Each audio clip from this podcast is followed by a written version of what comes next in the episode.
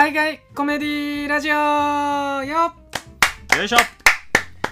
はいこのラジオはですね、はい。九州の芸人で一番映画に詳しい人がコメディを語り尽くすラジオとなっています、そうです。えー私がパーソナリティ兼聞き役のヨガ大好き芸人の内林です。そして映画大好き芸人雄大です。よろしくお願いします。よろしくお願いします。うん。ね今回も海外コメディラジオやっていくんですけど、はい。ちょっと僕ですねあの初めて1週間ぐらい前にあのフリーの先輩芸人にご飯をご馳走していただきまして。あ先輩に飯をおごってもらったそう。お笑いの？そうお笑い芸人さんにはいはい初めてほぼ初めてかな。あそうなんや。うん、まあなんか事務所の年齢の近い先輩は何度かあったんですけど、うんこのなんていうかな結構年齢年離れた先輩につり先輩みたいな感じの？そうがっつり先うん輩の人に結構美味しいところ。あそれいいね。テンション上がるやん、うそうそうそうそう。何食べたと思います？えななえー、先輩。先輩って誰？えっとニコニコプンプンさん。ああお世話になってるよ、はい。うんニコプンさんね。ニコプンさんニコいわゆる。プンさんが食いそうなものね。ニコプンさんが食いそうなもん。まあまあまあまあ。ーえっとあごめん何も出ないあわ。何も出ない。じゃあ言いますよ何も面白いことが出なかった、うん。逃げるな。うん。そばですね。あおいでもそば、か。うん。そば、って何？ちゃんと高いみたいな感じのとこなの？そうなんかちゃ結構のあそれすごいね。ちゃんとしたところ、うん。でも正直自分あんまりそばとかいや知らんか食べ、らねそう知らないんで、うん。なんかよく分かんなかったんですけど え白いそばだったんです白いそば。あ白。白、うんまあ普通なんかねネズミ色じゃないですか。うん。なんか白いそばでうん。なん。か乳麺みたいでなんか安もんなんやろうなって心の中で思って、いや言わないですよそうさすがに。めんかこれみたいな。言わないけど思ってたんですよね。言えばよかった。のいや言ったら怒られる。よ、食べてて、うんでまあ美味しかったですって本当美味しかったんでありがとうございます。めっちゃ美味しかったんや。そう美味しかったんですよ、でまあそれであのお会計の時に、うん。あのあのなんか大将が出てきて、うん。でなんかいろいろ話してるんですよ。ニあ。コプンさんと、はいはいはいでそしたらなんか知り合いだったみたいで。あだから知り合いの店に連れて行ったのそう危なかったね。そう俺全然知らなかったから。俺だって言っとったかもしれんわ。めっちゃ失これ礼なそうめんっすわみたいな。そう俺それを喉がででかかってたんで ちょっと危なかったらもう多分俺一生連れてってもらえないんじゃないかなと思ってね。なんかそういう話もありましたね最近。うん。飯で言うとはい。俺あの本当に飯もそのなんていうの海外コメディじゃないけどはい。洋食派っていうかあもうなんかパンとか。そうそうそうそうそう。そう何なんだろうね。このアメリカかぶれ感。なんなんですかね。体に悪いっちゃ悪いけどね。俺白飯ね月に1回ぐらいしか食わない。本当に嘘やろ？本当に本当に本当に。炊いてるんですかちゃんと？炊いてもないね。炊いてもない で1回。そうそうそう。だから買ってくるのもパンだし、はい。でたまにそのほらカレーとか買ってきたら白飯、うんうん。うんそんぐらい。いやカレーライスの白飯はカウントしないよ 白ご飯に納豆とお魚で1個の白飯でカウントするけど。でもそれで言うとその俺一人暮らし始めてからそうなったけど、はい。その実家で、うんうんその子供の時熊本にいた時に暮らしてた時も、うちそんなにね多分周りに比べたら白飯ってなかった。マジっすか？そうそうそうそうなぜか。じゃあなんかもうアメリカのなんかリビングで靴履いてたみたいな感じ全員いや 靴履いてない。あ靴は履いてない。あのそちゃんと脱いでれ今日ねちょっとねその話つながるんよ。あマジっすか？あのー今日話すのが、はい。はいはいまさにそのザ・アメリカっていう感じザの・アメリカ。なんかアメリカ憧れの始まりみたいな話だからちょっとその話するんだけど。行きましょうか。はい。えっと、このラジオでは毎回ね、そのコメディアンを一人と、はい。そのコメディアンが携わってるそのドラマとか映画を紹介してるんだけど、はい。えー今日紹介するのはボブ・サゲット、ボブ・サゲットさん。ははい。いっていうコメディアン。はい。とボブ・サゲットが監督した「えー童貞ペンギン。はい」出ました童貞。なすげえ。来るタイトルですねなんか。そう。このこのラジオ童貞っていうことめっちゃ多いけど、そうね。うん、ただこれ現代は違うから、うんうんうん。まあ、関係ないっちゃ関係ない、うん。日本語タイトルになるとうんなぜか童貞っていうことが多いんだけど、日本人好きなんかな？そう。ボブ・サゲットは、はい。えー日本で多分ね結構一番とは言わないけど、はい。トップクラスに有名な一人だとう。んうんうんうん思うあのコメディアンとして、うん。なぜかっていうとフルハウス。はい。フルハウスは知ってるでしょ？もちろん。でしょ？有名ですから。フルハウスはテレビでやってたからね。だからあはいはいはいはい。あの見たことなくてもなんかどなんとなく知ってるっていう人多いと思うよね。なんか確か NHK でやってそうそうそうましたよね。そうそうそうそう。そううん。でフルハウスのダニーなの。はいはいはい。まあ、主人公かな？だから、うんうんうん。えっとお父さん役あのあのイケメンのね鼻の。そうそうそうそう鼻高くてうんうんうん優しい、でなんていうの？ザいいお父さんみたいな、ね高身長で。そうそうそうそう。フルハウスといえばっていう話フルハウスの話なんだけどはい。えっとアメリカで放送されてたのは87年から95年の間なんだけどはい。あの日本ではそれのなんていうの日本語版はい。吹き替え版が NHK でさっきも内林くんが言ったように再放送されてたの。はい。で俺が一番最初に見た、えー海外コメディの実写は多分フルハウス。初めてのシットコム。シットコムそうだね。シットコム初シットコムフルハウスだと思う。おでお多分日本人多分そういう人多いと思うまあ、い世界中の入り口かもしれないットコムの。フルハウスって NHK で放送してたっていうのもでかかったし、はい。その俺がね小学校12年生ぐらいの時だったんよ。ん。なんとなくよく覚えてないけどなんとなく覚えてるのがはい。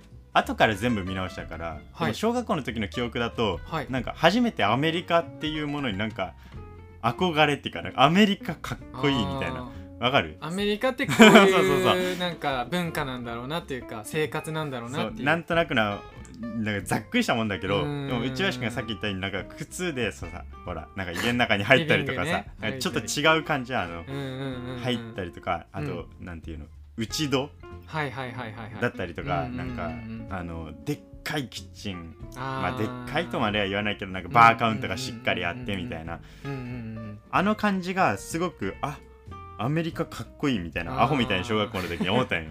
う んでも早いっすねかぶれんの。でアメリカに。そうでしょ。小一でかぶれるかね。でもさあのーなんていうの日本でそういう人めっちゃ多いんよ。まあね。日本の海外コメディ好きの人に話聞くと結構な割合でフルハウスが最初かもしれんっていう。あーやっぱそれほど人気があったそうそうそうそうそう。でなんでそれだけその幅広い層に幅広い世界に有名かっていうとはい。このフルハウスっていうのは、えっと、海外コメディにしては珍しく、はい。えー全話全年齢対象なの。はいはいはいはい。だからこの8年間続いたシリーズでまさかの全部の話で全年齢対象そんな話多分ほとんどシットコムでありえない。あっていうか逆にそのかその輪によっては、えっと、年齢指定がかかることもあるってことですね。へえだから、えっとファックは絶対ダメなんだけどテレビでは、うんうんうん。その言い換えでなんていうの？なんかサノーバビーチみたいな、うん。サノバビーチみたいなこと言ったりとか、はい。はいそれだとちょっと R 指定がちょっと PG に変わったりとか、ななんか微妙なラインでやってるけどフルハウスはそういう汚いことは一切使わない、確かにめっちゃクリーンでしたよね。そうそうそうそうであのそういう言葉使わなくてもそのセックスの話とかも平気するから普普通ははい。だけどフルハウスはそういう話も基本的にはしないようにしてる。あー確かにだから全年齢対象。だからアメリカ人も子供の時見てたわっていう人多いん結構家族親が見せてくれるしフルハウスだったら。はい。で前半はコメディをやってはい。話の1話の中で前半はコメディをやって最後後半はなんかめっちゃいい話みたいな。道徳的な学びのある話みたいな、うんでアメリカ憧れで言うとなんかオープンカーのオープニング覚えてる？ね。そう、橋をなんかオープンカーで走って、うんうんうんうん。あのー家族で乗って引きのショットで、はいはい。ララララララみたいな、うんうんうん。あアメリカかっけえ小一の俺小お小一二の俺って思った。あアメリカかっけえって思ったんだけど。舞台どこでしたっけあれ？えあれサンフランシスコ。サンフランシスコか、ってことはえっと西えっと西海岸かうん、だからもう、うん。うんなんていうの？もうなんか本当にアメリカのいい部分だけを映したうっていう、ん。なんかあったかいそう感じの、ね、そうそうそうそうそうそう。でそんなフルハウスのダニーなんだけど、はい。これはある種シットコムの呪いでもあるんだけどはい。あのみんなね多分ボブ・サゲットを紹介しますって言われた時にはい。ボブ・サゲットはよく知らんわってなったけどフルハウスのダニーって言われたら、うんあ、うん。あの人ねってなった人多いと思う,、でそれはみんな一緒なの。はい。もうボブ・サゲットといえばフルハウスのダニーうん。だからボブ・サゲットが外歩けばあダニーダニーダニーって言われるの。あどこ行っても、ー絶対言われるやろうな。そう。れもうそれのイメージが強すぎてね。そうザいいお父さん、うん。みんなのパパみたいな、うんうんうんだけどボブ・サゲットからしたらその自分が自分としてのアイデンティティはい。がもうダニーに移っちゃってる。ああこれはシットコムの呪いって言われるの。シットコムの呪い。そう。だからヒットしすぎると、はい。もうそれ以外のイメージができなくなるっていう、はいはいはい。だから前紹介した隣のサインフェルトもそうだし、はい。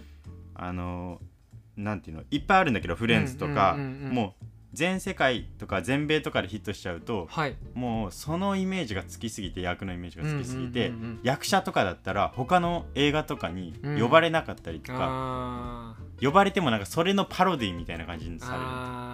わかる？イメージが強すぎてそうそうそうそう使えなくなっちゃうってことですよね。そういうこと。だってお金もかかるじゃんもう大スターだから、うんうんうん。映画制作者にとっても、はい。だけどもうそのイメージがつきすぎてるから、うん。映画としてもちょっと邪魔になるみたいな。ああなるほどね。ヒットしすぎちゃうとシットコムの呪いがかかるの。なんかヒットで嬉しいは嬉しいけどその反面そういうデメリットもあるというね。でうん。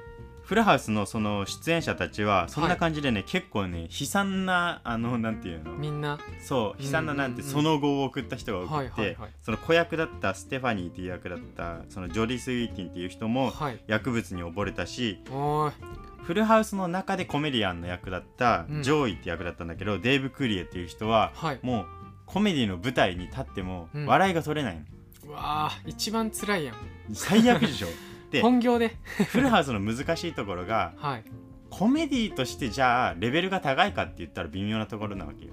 うーんわかる？まあ。これって難しいところじゃん。ね確かにね。例えば NHK でやってるお笑い番組って言われてもその本腰入れたお笑い芸人の人がさなかなか出づらいっていうか。まあお笑い以外のいいところがいっぱいあるそうそうそうそう作品そうそうですからね。そうそう、うん。だからガチの海外コメディ好きはそこまでフルハウスは好きじゃないっていう人もいる。あーちょっとソフトなそファンがお笑いファンがう結構見てるかも。そう。は多いんだけどっていう、でそれで言うとだからそこでコメディアンの役だった人はそのコメディのイメージがつくと逆に言えば邪魔なわけじゃん確かに。自分のキャリアにおいて、うんうんうんうん。でボブ・サゲットもそうではい。ボブ・サゲットってこの人めちゃくちゃねあのもうあのベテランなんだけどフルハウスって昔の作品だから、はい。えっと、1956年生まれの64歳。はい。で193センチあるのうんうん身長が、でフィラデルフィア出身のユダヤ系の人なんだけど、あユダヤ系なんですね。そうそうそうそう、この人ねめっちゃ優優秀な人だったのずっと。超優等生、頭いいみたいな、うん、だままさにフルハウスのダニーみたいな感じなんだけどうん。それこそあの高校時代ははい。もう医者を目指すぐらいの頭の良さだった。えもうえめっちゃエリートみたいな。そう。ただその時のその国語の先生になんかクリエイティブな才能を見出されてそのテンプル大学の映画学校に通った。うんうんうんそしてそこで学生の時に一番最初に撮った白黒映画がはい。その顔面整形手術した少年の話なんだけどはい。それでもう学生部門のアカデミー賞を受賞する。えめっちゃもう本当に天才なの。ね 頭もいいしそう。クリエイティビティもあるっていう。で顔もなんていうの端正な顔立ちしてて、うんうんで映画学校でそのお笑いのことも学んだり演技のことも学んだり、うんうん。それでフルハウスのオーディションを受けたら一発合格。すげえな。天才じゃん。恵まれまくってるというか。そうそう、ね。才能に恵まれてるっていうか、んんんでフルハウスの時に31歳とかだから一番最初のシーズンの時に。はい。だから本当に天才なんだけど、うん。逆に言えばそのフルハウスによってキャリアが他の可能性が全部消えた人でもあるのあー。さっきも言ったように。なんかそれこそ F はファミリーの F みたいな番組とか声優はできないですよね、そうそうそうそうフルハウスそういうのイことそういうこと。メージと真逆前やから。紹介した FI ファミリーの F はあもうすごかったでしょ、うん。同じようにホームドラマなはずなのにもうなんかアメリカの悪い部分だけを映したのが、ね。F はファミリーの F みたいな。に時代はそんなにめっちゃ変わらないわけではないけど。そうね 10, 10年ぐらいちょっと違うけどでも本当70ね年代と80年代としてしか差がないのに、うん。ここまで違うかみ見たいな。え方が違う。そう。んうんうでまさにそうでうんはい。もうフルハウスのダニーとしてしか見見てもらえんし、はい。もう顔もさ端正な顔立ちで、うんうんだけどこの人は素は全然違うの。へえ。あの超下品コメディが大好きな人えそうなんですか？そう。全然イメージない。だから嫉妬のコムの呪いそうそうにそうそう。俺らもかかってんじゃない？そうそうそう。もう俺らがかかってる ねでもそのフルハウスのそのスタジオ内ではその番組始まる前はもううん。めっちゃファックファック言いまくってるようなあ 普通の喋りの中でファックとかが出る人なの。へえイメージが崩れていく。そうそうそうそう。だからそれ嫌がられるじゃん。はい。だからなんていうのかな。自分が本当はやりたいものと、うん。そのフルハウスにでついてしまったイメージでうんうんうん。あのどっちつかずになってしまった男がはい。一番最初に監督をするはいはい。映画の、学生時代じゃなくてその、はい。ちゃんとなんて商業としてがあの映画を撮る、うんうんうん。それが今回紹介する「童貞ペンギン。ギャップがね すごいそう。ね名前のね」フルハウスから童貞ペンギンって、ね。おいっていう。でしかもこの童貞ペンギンっていうのはそのペンギンにその擬人化のナレーション。ペンギンの映像、北極のペンギンの映像が出てくるんだけど、はい。それになんていうのアフレコで声をやるみたいな、そういうコメディなんだけどはい。ボブ・サゲットが主演の声もやってるしはい。そのフルハウスメンバーがかなり出てるの。そのさっき言ったジョーディ・スウィーティンとかデイブ・クリアも出てるし、そのロロリ・ロックリンとか、はい。ジョン・ステイモスも出てるからうんうん。みんなキャスト見た時にめっちゃ期待したわけよ。うんうんうんわかる、ねだって 最終決というかね。しかもフルハウスあの童貞ペンギンっていうのは日本語タイトルではい。あの現代はファルス・オブ・ザ・ペンギンズっていうペンギンのおかしな話みたいなタイトル、うん全然違うんだだからあこれなんかペンギンの面白いホームコメディみたいなやつかなと思って見たらはい。内容がもうオール下ネタなの。え。オール下ネタかい。ー、なんかそれで多分童貞ペンギンっていうタイトルがついたああなるほど。うん、下ネタで行くぞっていう決意表明を日本人はしたわけです。そういうこと。てか多分ね事故が起きないようにしたんだと思う。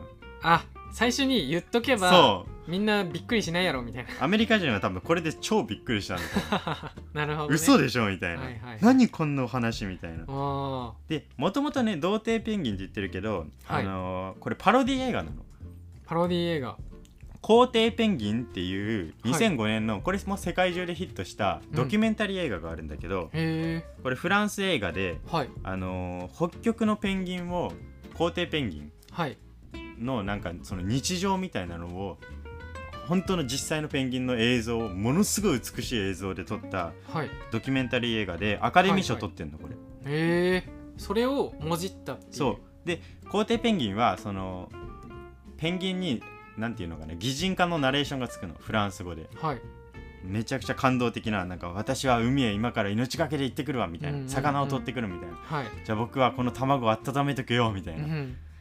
そんな感じのナレーションがつくの、フランス語で、うん。それをパロディでバカにしたのが童貞ペンギンなのええ実際見て、うん。あの初めてその童貞ペンギン見た時はうん。どんな感想だったんですか、いや俺ね何これって思った本当に 俺が最初に見たのはねいつだったかな？中学生ぐらいの時だったかな確か、で DVD で見たんだけど、うんうん。あの日本多分映画公開されてないもんね日本では、で DVD で見たんだけど、はい。最初見た時にフルハウスのボブ・サゲット監督って書いてあったの。でっかく DVD のパッケージに、はい。はい。はい。お懐かしいフルハウスの 期待値がね そう。そしたらよううん。皇帝ペンギンの方はさそういう感動的なさナレーションがつくのに、うん皇帝ペンギンのアメリカ版はねモーガン・フリーマンっていうすげえあの、はいはいはい。黒人俳優がナレーションしてたの、うん。だから感動的なんだけど、うん。童貞ペンギンの方はまずナレーションがサミュエル・ウェル・ジャクソン。もうマザーファッカーの代名詞がモーガン・フリーマンのところをやってるの。だってぜ全体ナレーションを。全然キャラ違うじゃそんで、ね。あのペンギンと喧嘩したりするの。あそうなんですそう。ペンギンがなんかなんか汚いことばっかり言ってると「おいお前黙っとけクソマザーファッカーあおう危ねえ危ねえ」みたいな。なるほど。そうそうそうそう。なんかナイトミュージアムのサルとの殴り合いみたいな。そうそうそうそうノリがね。ノリが。もうあのナレーションのくせにそのペンギンと喧嘩したりとかあー。あの他にもルイス・ブラックとかトレイシー・モーガンとか、ウーピー・ゴールドバーグ、ノーム・マクドナルドっていうもう、そうそうたるコメディアンを呼んで、うん。もうなんていうのペンギンに好き勝手言葉を喋らせるの好き勝手なこと言うの本当に。好き勝手なんよね。そう。もう あのね最初見た時はちょっと暗いすぎるんだけどはい。なんかもう寒すぎて玉が縮み上がるわみたいなこと言ったりとか。え実際おもろかったんですかそれは？ん見てそうなんこれって思ったけど。最初はちょっと衝撃強すぎてちょっとえ？何が起きてるかわからんかった俺。面白くなかったみたいなそう。でしかも実際童貞ペンギンはもう大酷評の嵐なの。あそうなんですか？そう。こけてる上にその批評家からも最悪の評価を受けてるあそうなんや。そう。だけど童貞ペンギンは俺は今となっては楽しみ方があるって思ってるの。おなんかちゃんとしたそう。たの面白い見方があるそうそれをちょっとレクチャーしたいの。あお願いします。でそのでも本当にひどくてその玉が縮み上がるわみたいなこと言ったりとか はい。あのーなんやこの自分のお尻もかけないようなくっそ不自由な体はみたいなうん。ペンギンになりきってうん。声をやってんのね、はいはいはいでみんなね飯とセックスのことしか考えないし 寒いしか言ってないし、はい。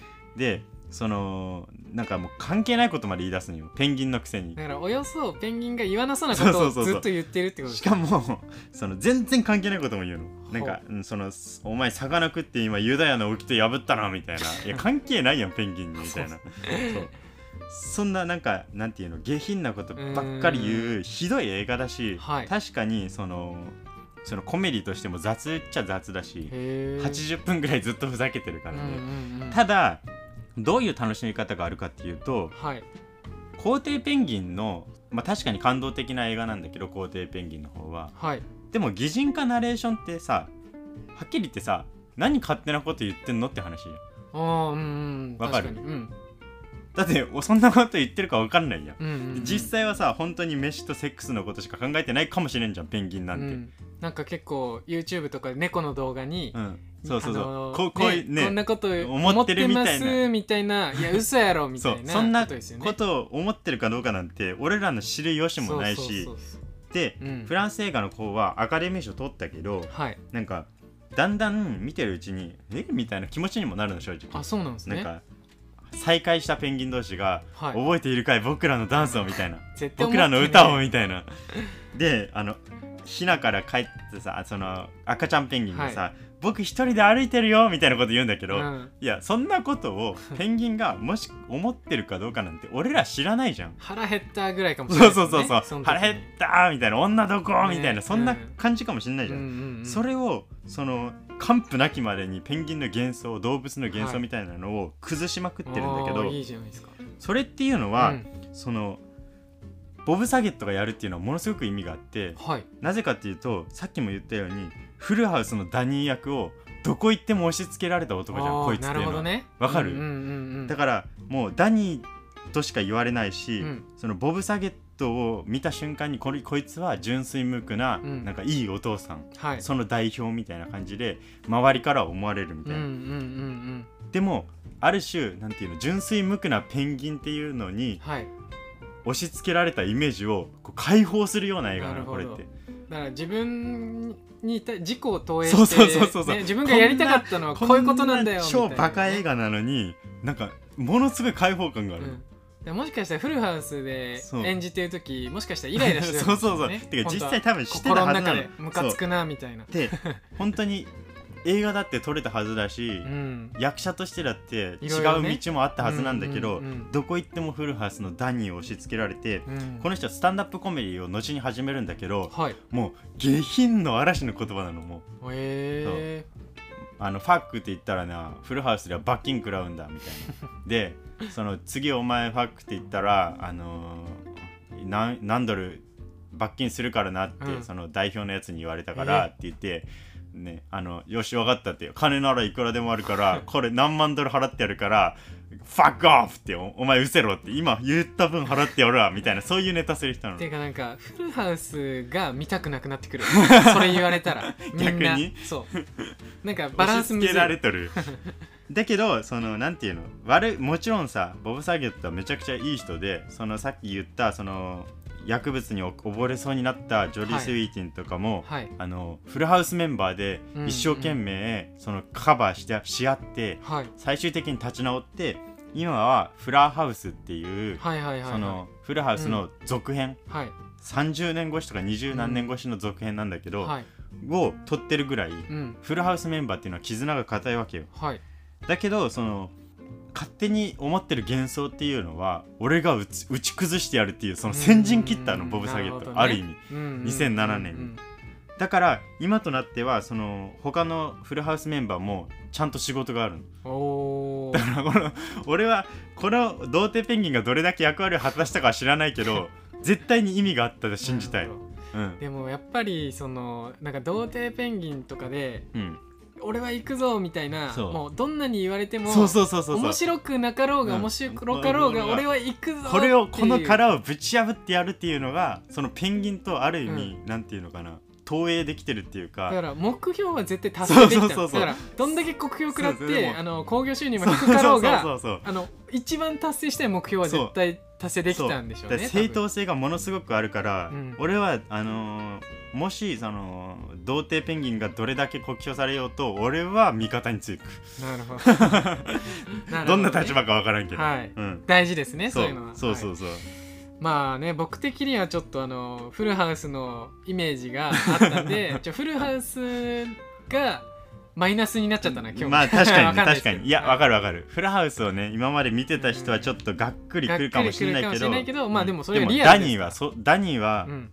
ダニーじゃないんだもん。ダニーじゃないからね。ボブ・サゲットなんだ。そうそうそう。ボブ・サゲットという人間を見ようぜっていう回、はい。今回は。確かに。大事な回だなと 思います。はい、えーこのラジオはですね、えー説明欄にお互いの Twitter と Instagram の URL を貼っているのでよかったらフォローお願いします。お願いします、はい、えー毎週金曜日にあげるのでまたぜひ聞いてください。ということでございまして今回の海外コメディラジオは以上となります。ありがとうございました。ありがとうございました